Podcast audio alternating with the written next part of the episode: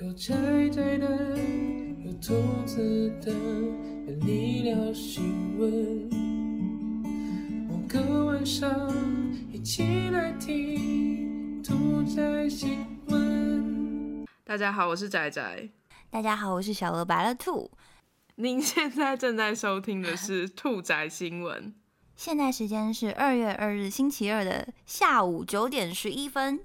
你们刚才听到这首歌是来自告五人《运气来的若有似无》这张专辑的第一首歌《丑人多作怪》，然后这张专辑是在二零二零年的十二月三十一日那一天发行的，就是要告别二零二零，迎接二零二一，所以在那一天发专辑这样。哎、我没有听过，我觉得很好听哎。很好听。专呃，这张专辑里面我还蛮喜欢这首歌，然后以外还有喜欢《与海之与海无关》，大文唱这首歌超好听的，就是帮我们唱开头曲的那个人。这次的兔仔新闻是改版的，把它跟周记结合了，为了偷懒。为了方便偷懒，在最一开始呢，我们会先分享我们这个礼拜有发生什么有趣的事情。我那我讲今天的，我今天在下午的时候看了一个影集嗯，啊，我我现在先忘记它的影集的名字，但我先跟你讲那个剧情在讲什么。好，又要猜谜了，是不是？没有猜谜，一定没看过，那是新东西，然后是 Netflix 的他们自己做的影集。然后呢，那影集一开始呢是一个男生，他很厌厌世，他叫 Dash，他很讨厌这个圣圣诞节。然后那个故事从十二月初开始的，他就是非常讨厌所有的跟圣诞节有关的东西。然后他就自己去在过节日那个时间，他就去了一间书店里面。然后他会找店店员的查，就跟他说这个本书放错位置了。但他在又找到一本书放错位置的时候，他发现那本书是一本别人的笔记本。再翻了一页呢，是一个猜谜题，然后就是要让他去找哪一本书哪一本书，然后跟着哪一页，然后把那个字拼凑在一起，然后是一个问题。然后就他们就是用这个笔记本传情，一开始都不会见到对方。他就是把那个笔记本放回去原来的位置，然后女生呢就会去原来位置拿走那个笔记本，然后再继续写下一行。所以呢就是这样一来一往，一来一往。他们到后面，我看现在看到的地方是他还没有见面，因为我还没看完。啊你觉得这这有趣吗？对你来说，你有没有看过一本书 嗯叫做 S，那个字母的 S？你买那本书来，它是一个很大的书盒，这个书盒里面是一本叫做《西修斯之船》的小说。翻开那本小说之后，你就发现上面有两个人用笔在那本小说上面对话。好酷哦！他们会用铅笔，印刷是印刷体了，但设计是他们是用铅笔，一个人用铅笔，一个人用圆珠笔，所以颜色不一样。好像是男生先写，男生写了每一批之后，女生用圆珠笔回。过程当中可能会有一些像是餐巾纸啊，或者是什么的物件，就是他们在读的时候顺手夹进去，想要让另外一个人看到。我觉得你这个影集跟这很像，该不会是改编的吧？呃，没有，因为哎，你们那个是你那个是有爱情的吗？重点不是爱情，哦，那那我这个重点它是跟圣诞节，然后跟他们两个人想要谈恋爱有关。然后这本这个剧名叫做《恋爱挑战书哇，这是我绝对不会点开的。》，对对，你绝对不会点开，你看到那个封面你也不会点开的那种。对我今天很想看甜甜的东西，所以我就把它点开来看了，但意外发现，哎呦，好像可以看下去这样，所以我就继续把它看下去。大大家有兴趣可以去看。你再讲一次那个剧名。那个剧名叫做《恋爱挑战书林珊说 S 很酷，里面有线索。对，与其说它是爱情，不如说它是一个有点像推理小说的东西。它会给你很多小小的线头，然后你要拼凑出那个整个线索，最后就会知道到底发生了什么事。》，嗯，好像很棒。完蛋了，我要被退坑了。那本一定要买实体书，为什么？因为他那个书盒里面，我刚刚不是说有个小说吗？他还有夹餐巾纸啊，还有夹一些他们不知道在哪里拿来的小纸片。它不只是书，它应该会卖很贵吧？一本书应该要卖不便宜，因为它有很多东西。好像七八百块。你知道那个你上次跟我说 COBO 在打折嘛，嗯，打到骨折，对，我就去买了我很想买的书。我之前不就一直忍嘛，然后那个呃 Remo 又没有山茶花的文具，你们今你们不是才刚上吗？山茶花的。快点！对，我 对，而且它是在一月三十一号的时候在 c o b o 上架的哦，各位朋友，所以你们可以去订喽，很便宜哦 c o b o 买三本可以打折哦，我就真的打折，现在山茶花六二折，哎，六二折是哎、那比我那时候买的还便宜，因为我买的时候两百多吧，两百多，该不会是昨天买的？我是一月三十一号买，它就是之前买的，然后一月三十一号还上架，哇，你刚好没有跟到活动，干，我就是白痴，骂脏话，根本我还觉得我自己捡便宜呢。没有差很多，打七五六差百分之十。好，不管。然后我买了书，我买了山茶花文具店跟还有莫斯科绅士，但是我现在因为还在拼快嘛，所以我还不会去打开那两本。但是我跟你说，我买了。你看，我就是最容易被烧到的人。我分享完了，但如果你们有想要买的书，最近因为国际的那个台北书展停办了，所以呢，有非常多的买书优惠，你们可以多逛一些网络的书店，说不定有很多可以跟得到。我记得读墨的七五折，三本七五折，好像是到二月底，哎、还是过年前，反正就是这阵，然后结束之后就可以用。我们现在有新的折扣码了，就是两百五折五十的，但那个活动结束。我想要先建立起那个阅读的习惯，之后有机会再去买那个那种电子的读读书的那个东西。我现在先不要花钱买那个，因为我觉得我应该还还没有办法坚持下去，会很浪费钱。我跟你们讲一个内线消息，读墨在过年农历年的时候会推出一个很厉害的优惠，就是他可能会叫你储值，例如说一万块、两万块，然后送阅读器，K 笑，我我没事，我没钱。所有的钱都可以拿去买书，你可以免费得到那台阅读器。哇，所以你可以去买。我就在等啊，因为我去年错过哇了，换我对不对？我上个礼拜去了一个我觉得蛮有趣的活动，叫做黑金市集。它的黑金的意思是巧克力啊，本来应该要是很热闹的活动的，如果没有疫情的话。台湾现在很流行，还是是因为我同温层，就我看到很多人都在做那种可可豆，然后直接做成巧克力。福旺那个不是说用屏东的可可豆，然后做成他们自己的巧克力嘛？之前在那一集的时候也有讲过，有很多比较小的厂商也是在做这件事情。然后黑金市集就是有一些讲座啊，就他们分享他们怎么样去找那个豆子，那怎么样的豆子比较适合换成巧克力。然后在那个展场呢，聚集了我在台北会去买的甜点店，哇，吃爆哎！真的是很快乐的一个礼拜。哦，所以你去吃那个什么 whisky 的那个冰淇淋也是在那儿吗？对，甜点之外，然后它还有，因为讲到巧克力，其实通常配巧克力就是比较常见的东西，就是咖啡跟酒嘛，所以它那边也有咖啡的适合，然后也有酒，常配巧克力的威士忌啊，也有那种贵腐酒，贵腐酒是一个就是比较甜的，比较像甜酒的东西。觉得有点可惜，就在疫情之下，就是书展停办，像这些他们都是筹划很久的嘛，他们一定不可能是最近才开始，就没有人会料到说每个阶段会发生什么事情，你觉得有点感慨。完全没办法想象，是天堂，对不对？我也觉得是天堂。真的是天堂。所以那个票是你你买了两天哦，就是那个是每天都要去买的意思吗？我其实本来早鸟是我跟我老公各一张，可是我本来有买一个是叫做无光品尝会，你知道无光晚餐吗？啊，就是没有没有没有电灯，对他认为你很黑暗的时候，你尝味道尝到最好嘛。它本来是一个巧克力跟酒的合作，但是因为疫情的关系，他觉得在黑暗地方太难控制大家的那个卫生之类的吧，我猜，所以停办了。然后他停办之后，他就退钱，可是他又多送我一天的票。一张票啊，刚好。哎、再来要讲新闻了，对不对？你先吗？还是我先？我来，我来，我来，开头阵好不好？今天有有备而来，贝尔熊来了。好，没有，来不及阻止。你看小熊来啦。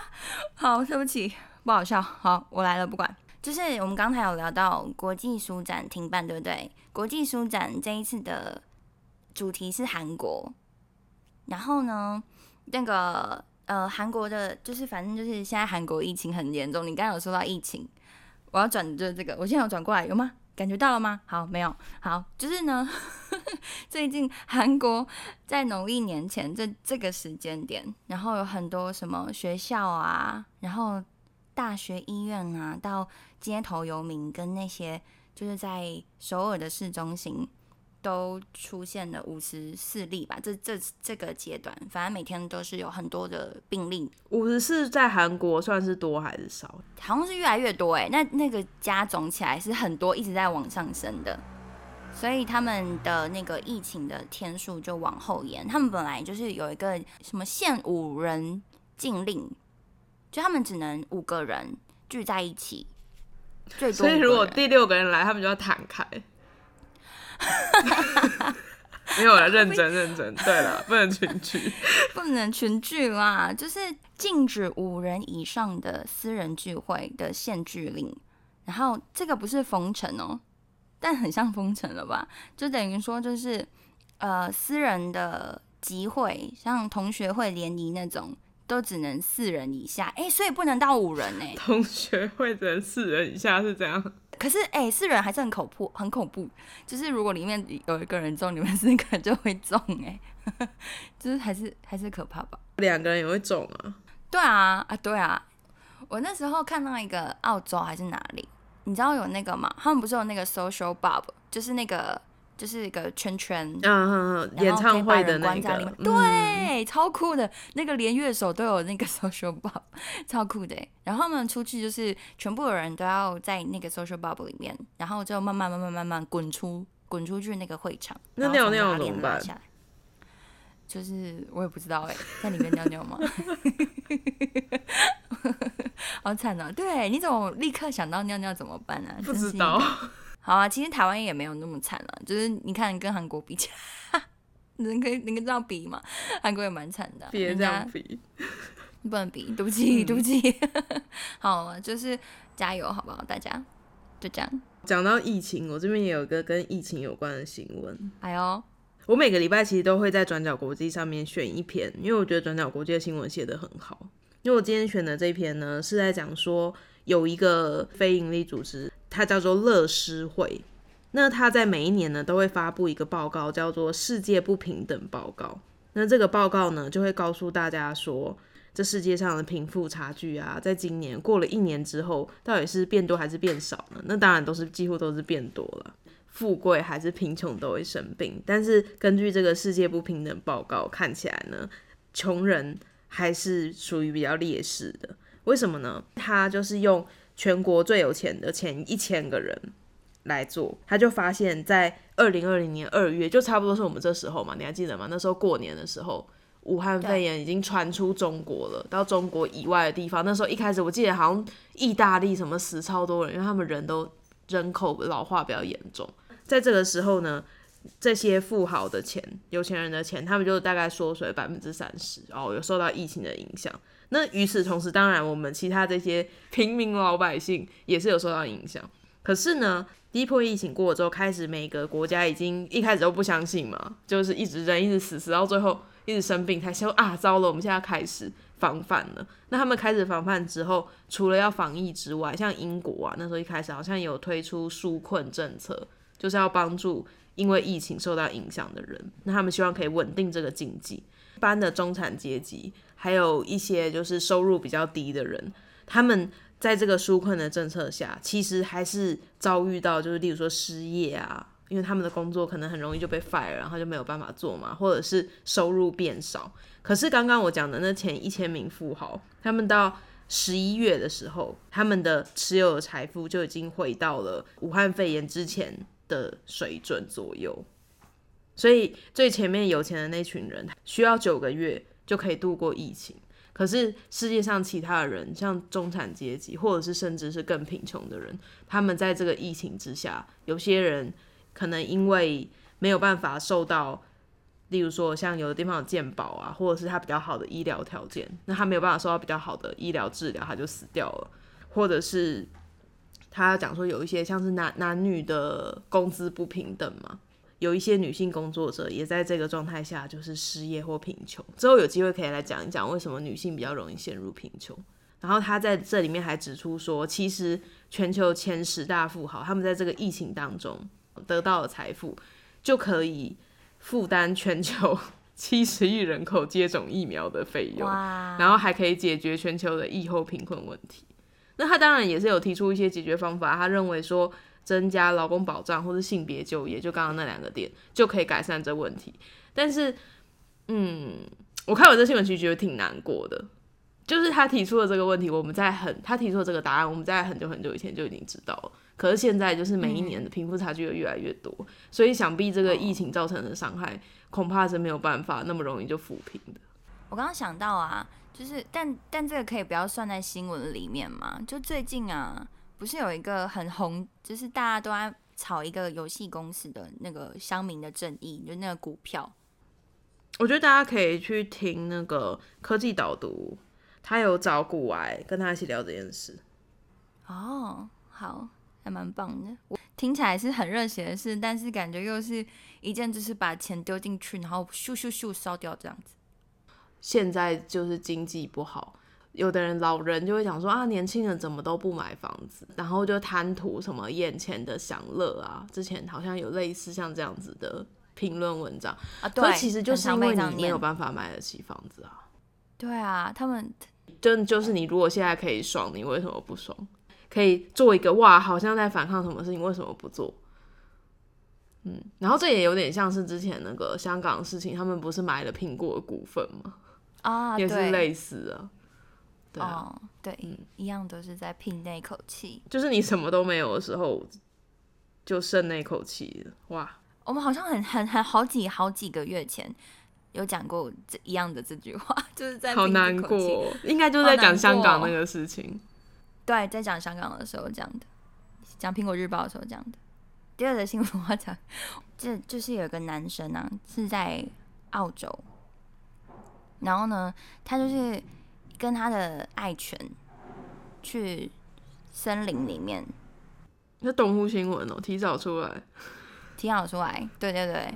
结果呢，那个男的为了要超捷径，那森林其实超爆大的，他为了超捷径啊，结果他在里面迷路了十八天，靠了那些大大坝的水源跟那个野生蘑菇为生。后来他就被警方找到了，就是想想说他是那个可能他家人有报失踪嘛，然后警警方就去找，他就被找到。然后他是一个胖胖的阿贝，他就是靠了这几天就这样活下来了。可是结果呢？他狗不见了。他记得最后看到他的狗是什么时候吗？他说他不知道。我觉得他把他狗吃掉了啊，好悲伤哦。好像有可能，很有道理。哦，没有，这就是这么无聊的故事。我就是想说，好难过，他的狗怎么不见了？这如果在台湾，他们就会说是被那个猫星啊牵走。对对对，台湾都这样。可是他有吃蘑菇哎，阿妈都不会说他没有吃了什么东西啊。阿妈感觉就是失智，然后走进去。阿妈可能吃了更厉害的蘑菇，所以不记得。那种会犯法的蘑菇吗？他就只记得有很多光之类的。然后我就看到这个新闻，我想说很符合动物新闻哎，就是那个动物不见了的新闻。嗯，那你为什么不在动物新闻的时候出来？因为我想说，我们改版啦，说不定没有动物新闻了。换你，也是一个我觉得是趣闻。我在讲说，在二零零五年的时候，有一个游戏公司，它推出了一个游戏叫做 Perplex City。那它是一个 ARG，意思就是说它是跟现实生活中结合的游戏。只要解开谜题，然后找到一个它里面的方块，你就可以得到十万英镑的奖金。二零零五年推出的。那在二零零七年的时候，已经有人找到了，所以后来这个游戏在二零零八年就结束了。可是，在二零零六年的时候呢，它有发行一些谜题卡包，有一些延伸的题目，你可以去像解任务那样子，但是在现实生活中。第两百五十六号谜题是一个银色的卡片，银色卡片是最难的，难度是最难的。然后它那个卡片上面印着一个日本男性的照片。就是用日文写说要找找到我，他的提示是说这个人的名字叫做 Satoshi，所以大家就开始找啊，就用那个照片找，然后就找到那个照片是在法国拍的，还有人建立了寻人的游戏网站要找他，因为就是六度空间理论嘛，理论上总是会有人认识这个人的。对啊，对。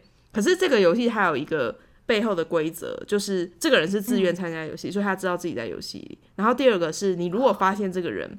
你要去联系他，如果他看到寻人网站，他是不会说哦，我就是那个人。你一定要主动跟他说，哦我是这个游戏的参与者，然后我找到你了，他才会联系他。对，他是 嗯 NPC，、好酷，好酷，好酷。然后呢，然后呢？所以找到他，他就会告诉你一个密码。嗯，哇，然后就可以得到钱吗？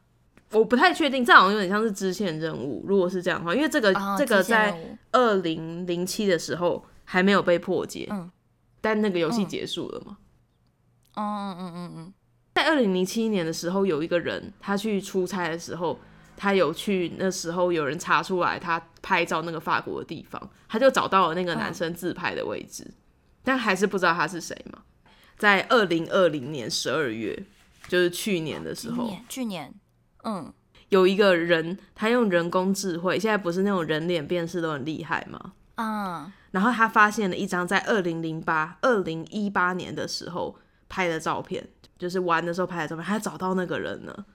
他在那个照片里面找到他，所以大家就一直肉搜他，最后就发现他工作的那个公司就有人寄 email 给他，然后最后他收到了回信，就确认说这个真的就是他们要找的那个人。过了十四年，好酷哦。那还记得那个密码吗？那个人回信说他不记得密码，靠背，靠背，我只是想说他靠，他忘了，那是那游戏早结束了，但我觉得超好笑他不。记得密码，他不记得密码，傻爆眼，是一个很棒的故事。这蛮有趣的，很好玩呢。我刚刚中间你在讲他那个那个 Satoshi 这个人的时候，我就在想说，这个 Satoshi 会不会很贱？他就跑去自杀，或者他就不小心死掉，所以就永远都没有人找到他，那也不会有人知道啊，没有人知道。哎、对，就是他永远就是一个谜啊。就是那一题没有解开，因为他是银色卡。他说最简单是红色，银色卡是几乎不可能。安安说，在中国可能十四小时就找出来，好烦。到处都是，好好玩哦。这种实境的都很有趣。之前那个艾玛华森啊，就是演妙丽的那个人，他有玩过一个活动，你知道他有一个线上读书会吗？我知道他会放书，对不对？他之前有玩过一个游戏，然后他就是有说他在台湾藏了不知道几本书给你线索，然后之后你看完之后再把它放放到某个地方，然后再给下一个人。就很浪漫啊！我就觉得这种就跟我刚刚第一开始在讲的那个电视剧很像哦、那个影集，我觉得这种事情都很浪漫，就是不要碰到面最浪漫，对对对对对对嗯对，我赞我觉得很。浪漫。我喜欢这种感觉。来喽，换我最后，就我这是最后一个新闻，就是最近啊，你知道你们家过年会吃乌鱼子吗？不会，这这个时候那种乌鱼子礼盒都卖的非常好。那有个女人，有个女人呢，她就去买了六千块买了乌鱼子，然后她就买超，真的六千块该应该可以买蛮多的。她就买了，她就吃，她就跟我在吃菱角一样哦。她一次把那个全部吃完诶，她吃完十七片乌鱼子，然后她就疯狂就不舒服，放放屁，一直放屁，然后放屁放完之后，她就排油，就是在放屁的时候就排油，她就到底想要讲什么？哎、它就会漏油哎、你知道吗？就是很可怕哎、就等于说，其实我要告诉大家，就是乌鱼子不能这样子一直吃一直吃，因为那菱角也不行含油，对，也不行。不是乌鱼子比菱角还可怕，因为乌鱼子含油量很嗯高，很厉害。而且现在的行情就是一斤是两千四上下这样子，一斤哦，所以他真的他吃超多，看他真的吃超多，他真的吃很多。可怕。我想说，是没有吃过乌鱼子才这样吃吗？就是比我吃菱角还夸张。他们说那个是买成鱿鱼子的，是在开玩笑还是认真的？哦，鱿鱼子可能是哎、什么是鱿鱼子？会不会是鱿鱼子？鱿鱼子是比较便宜的，对不对？哦，是认真的，我我不知道那是什么，你解释。啊，那个差价不一样。好，我等下。乌鱼子的颜色比较浅，然后是琥珀色，然后它是比较高级的，但是两千四，就刚刚报价是这样子。然后鱿鱼子呢是来自东港，就是东屏东东港，它是一斤差不多是一千多。你怎么这么害？厉害？哎新闻里面有讲哦。你刚刚为什么不讲？不是一哦对不开始就起啊要讲吗？我一开始要讲是？对啊，因为我、哦我一直以为是乌鱼子，没有，他一开始他前面也讲他是乌鱼子啊，他说他是那种小包装的乌鱼子，整个屁股裤子都是油哎、然后要垫卫生棉睡觉、哎，超酷的啦。酷的点是什么？很酷的点就是会漏油啊！我第一次听到会漏油这件事情啊，我觉得它可能是混充乌鱼子的鱿鱼子，因为六千块可以买到十七片，这这样算很多吗？如果是鱿鱼子的话，大概可以买到这么多吧，我猜啦。鱿鱼子的比较便宜啊，对不对？我不知道，我完全我今天第一次听到鱿鱼子，鱿鱼子就黑黑的，比较丑。可是我我都不吃，因为我不吃这种东西，因为那个腥味太重，我不敢吃。其其实我我也不太敢吃乌鱼子。对啊，就不不不会享福。我现在几乎好那种贵的东西我都不敢吃，什么生蚝啊，什么牛肉、和牛啊。啊，生蚝我也不敢吃，我觉得好像鼻涕哦，很浓的。哦 哦，对不起，对不起大被你讲。讲讲起来超恶心。可是我看人家那种就是国外外国人，他们不就会有那种美食实啊，对他们都觉得，很好吃，对啊，然后他们都是直接淋那种柠檬，柠檬对啊在上，对啊，对，啊然后就直接这样吸一口，天哪，感觉就很好吃。贝拉维塔楼下就是有那个生蚝吧，也是，它就是放在冰块上。你知道之前很久以前新闻有报过，有一种减肥药，我忘记那是什么了。然后吃了之后就会一直漏油，就也是一直就是油会一直流出来，你也是要包尿布。减肥的人就会幻想说是他肚子里的油流出来，但应该不是，无论如何都不是，可能是没有办法吸收脂肪，所以就变成不知道，完全不懂那原理。但你这刚刚讲，我就想说，哇，那就吃那个什么东西，鱿鱼籽就好了，说明那个就是鱿鱼籽做的。菲特说他有吃过那种减肥药，他说那是日常的油，所以应该是让你没有办法吸收，它就跑出来，日常的油哦，就是你平常吃东西的油，哦，恐怖。所以那也不会是你的脂肪，那你也不会瘦啊。你如果是一个吃很油的人，你就没有吸收啊，就变成你吃的不油。靠背，我在脑海里面讲想到的东西是超脏的，超脏。我是不能讲，你。你这个意思是要我问你，还是你没有要讲？我要讲，好，我要讲。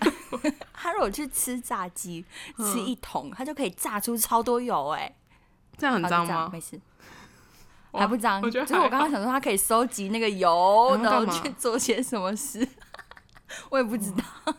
就是地沟油的朋友，别的油。对对对对，他的不是地沟油，它是人体油，用人去榨油，哇，好像是某个地方会做出来的事情，然后把那个油拿去卖的，说不定比那个中就是树啊还有还要产量还要高。我很不想要跟你讨论这个话题。好，对不起，你这么认真，好吧？哦，再来这个是一个很烂的新闻，斯洛伐克不知道在哪里，孤陋寡闻，跟斯华洛世奇有关系吗？好，没有关系，没有关系。好，然后 就是有有个歹徒抢超商，然后打那个超商员工。那个人就是他本来抢到钱之后他就要走了，结果这时候有一个路过的女子见义勇为，他就要来帮帮忙逮这个绑匪，不是绑匪啊，抢匪。他就跑到那个办公室里面帮那个抢匪口交，啊！我有看到这则新闻，那个抢匪就接受了，后来警察就来把他抓走，哇靠，好屌哦，很怪，对不对？超怪的。嗯，所以那绑匪呃抢匪其实根本就不想要钱，不是这种是他也接受，这整件事就是很怪，很像某一种那种实境秀的那个。哦，是不是他们在拍片呢、swag 之类的。大明说就是恐怖旅社拍摄的国家哦，所以这是一个国家，斯洛伐克，很酷诶。他那个新闻上面的字我看不懂，是别的语言。他的那个他有接，他他有接？不是啊，还有接那个新闻画面，不然我通灵是不是？我想说，哇，你也蛮厉害的。我读得懂斯洛伐克语。我们之前是讲说是我分享书，你分享音乐还是什么？是不是？啊，你分享音乐就是在最前面。哦，类似这样子。我在这边就会讲我还在看的书。哦，我这礼拜在看一本书，叫做《也许你该找人聊聊》。哦，我知道，我知道卡卡欧有推荐，好，你去讲。如果卡欧没有推荐，我是绝对不可能买的书，但超级超级好看。真的假的？天哪，我要去买书了吗？难道？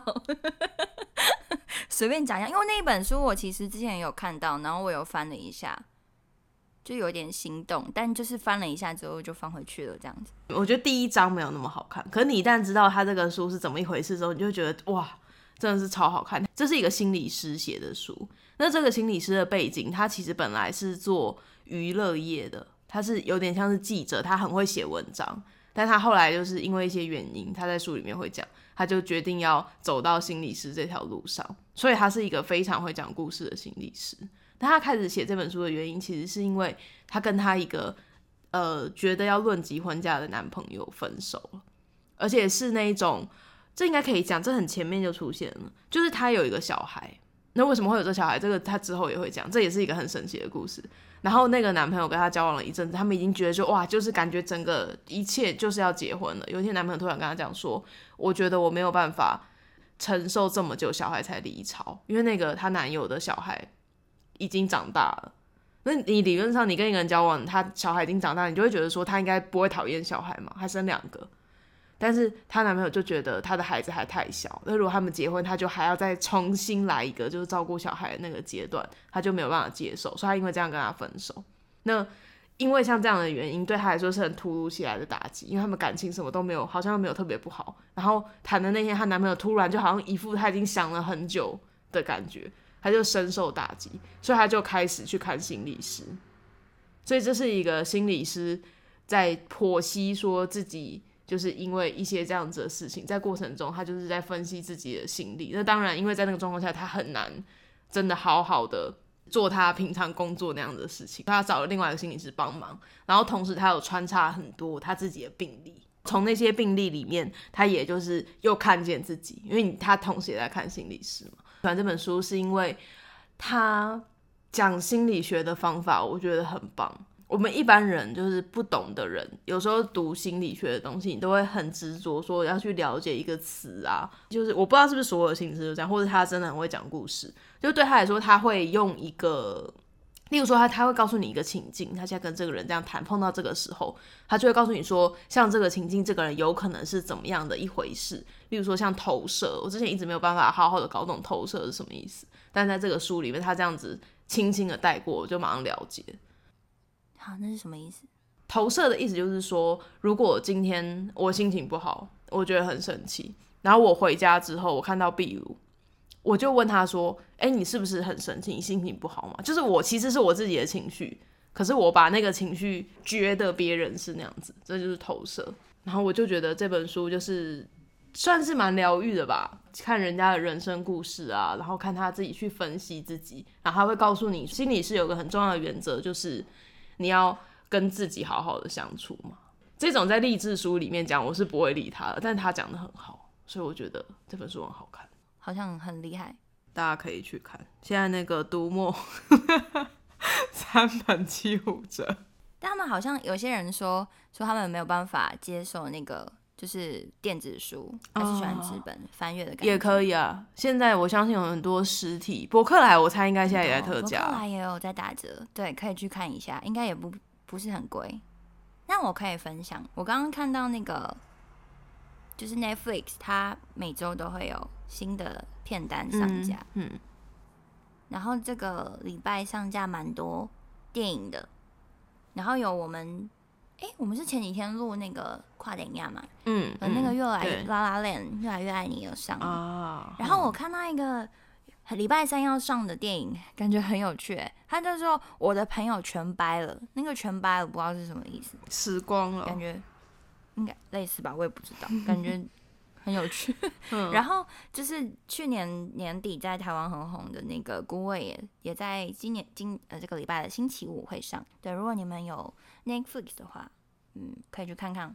然后可以去我们那个，我们有一集是电影周，在讲女力电影，有讲到《孤味》。小盛说二月五号他要抢第一个看《孤味》，抢孤。你只是为了念这个？没有啦，我刚刚讲说，就是最近那个 Netflix 上面有很多新上架的电影，然后连那个那个什么。呃，返校电影版也重新上了，所以无聊的话可以看看。还有什么很多哎、什么行动代号孙中山之前的电影，那时候也挺红的，是那个易智言导演拍的电影。那部电影其实我觉得还不错，只是他在里面是想要讲一个有个小孩，就是家里面很穷，可是他那个家里面很穷的小孩，看起来很像是从来没有吃过苦的人的想象。我唯一有意见的地方就是这里，其他我都觉得还不错。什么叫真的很穷的人？就是他的那个小孩很穷，但是他例如说他还有手机呀、什么的，他的生活的状况不太像是在电影里面描述的那个感觉。贝手说，穷暴的还是有可能有手机，不然公益团体那边没办法联络啊。长知识，那个阿碰啊，就是那个怦然心动那个阿碰，他就说《末日列车》很好看，他要是他好像是有电影版，然后跟影集版，他说《末日列车》很好看，他是怎么推别人，别人都不看，然后就跟我这样讲，感觉就是很可怜。卖血推我一下，嗯啊，我也没还没去看，所以如果你们，有但他单纯跟你讲说那个很好看，一般人是不会理的。他哦要讲为什么好对看可是讲为什么好看，我也不一定会去看。你看，你都讲了那么多了，哦，但你不是一般人啊，我的目目标不是你啊，我我只要你掏钱出来就好了，你不用看。你好可怕哦！走开。末日列车，我觉得电影版还不错，就虽然不是我有看过，哦我以为你没有看呢。我没有看影集。嗯我其实不太喜欢就是电影，然后把它拍成很长的影集，因为我觉得看影集好累哦。哦，哎、所以它原本是电影啊。还有哇，等一下查一下《末日列车》是什么时候的片，好不好？二零一三还好吧？我完全没有看过这个、哎，我这个完这个完全没有印象，我对这个没有印象，哇，而且是那个《寄生上流》的导演呢。完全没有印象、哎哎，这个故事是不是跟那个东方快车杀人案像啊？不是，完全不不一，样啊，都是车啊，就是列车，不一样。什么东西都嘛是车，对啊，天竺鼠车车也是车，好可怕。好可怕。啊，如果你你们你们喜欢那个《寄生上流》，我觉得可以去看《杀人回忆》了，《杀人回忆》是他的电影杀人回忆超好看，最一开始的电影，就我之前有讲过那个华城连环杀人案改编的。嗯，那我们今天的兔仔新闻就到这里，希望你们会喜欢。如果你们喜欢的话，记得到 Apple Podcast 给我们五星好评，或者是到 Instagram 搜寻“仔仔在家兔”，然后你也可以在里面找到我们的 Discord 连接，加入我们的 Discord，跟我们一起玩耍。感谢大家的收听，好，我是仔仔，我是小白兔，我们下次见。下次见，拜拜。